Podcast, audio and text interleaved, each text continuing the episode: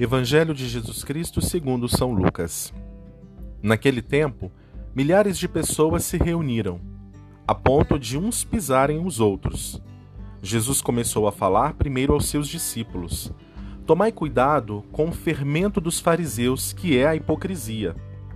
Não há nada de escondido que não venha a ser revelado, e não há nada de oculto que não venha a ser conhecido.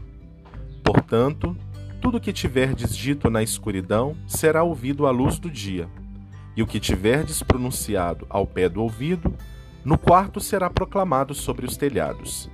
Pois bem, meus amigos, eu vos digo: não tenhais medo daqueles que matam o corpo, não podendo fazer mais do que isto.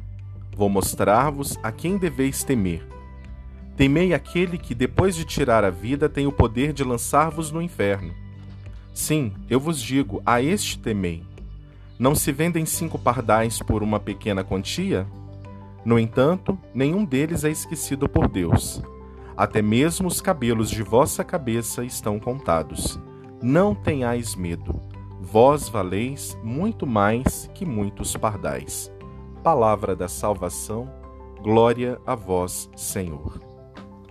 Não tenhais medo vós valeis mais do que muitos pardais. Que essa seja a nossa esperança, que essa seja a nossa confiança.